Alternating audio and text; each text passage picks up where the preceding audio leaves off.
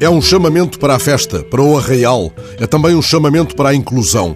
E é ainda um sinal de revitalização num bairro antigo de Lisboa. Repondo a letra R, já inscrita, aliás, no nome da associação Renovar a Moraria, que dá vento à ideia. São seis, aliás, os R's que enquadram e amplificam o sentido mais fundo deste arraial. Repensar, recusar, reduzir, reutilizar, reaproveitar e reciclar.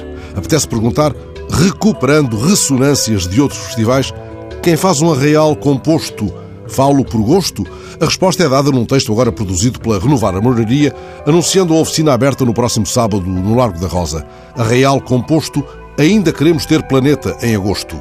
Há, pois, aqui uma urgência e ela faz convergir os gestos para a proposta de uma festa dos Santos Populares com boas práticas de sustentabilidade ambiental. Quem passar pelo velho bairro há de pousar os olhos no resultado destes sábados em construção. Mulheres migrantes, refugiadas, habitantes do bairro, todos tratam de decorar a moraria com material reutilizado: garrafas de água, sacos de plástico, latas de refrigerantes, pacotes de leite. Os sábados em construção começaram em abril e vão durar dois anos.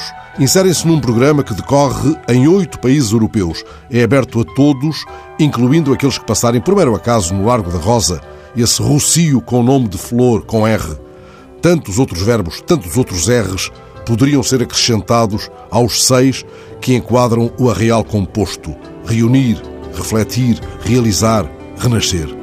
A Associação Renovar a Moraria merece, de qualquer modo, um vaso de manjericos no Santo António que se avizinha. Já leva muitos anos de arraial sem arrastar os erros, sem deixar cair os erros. Nisso se levanta e pousa no mais alto e radioso ramo a ousada razão que a faz procurar a raiz.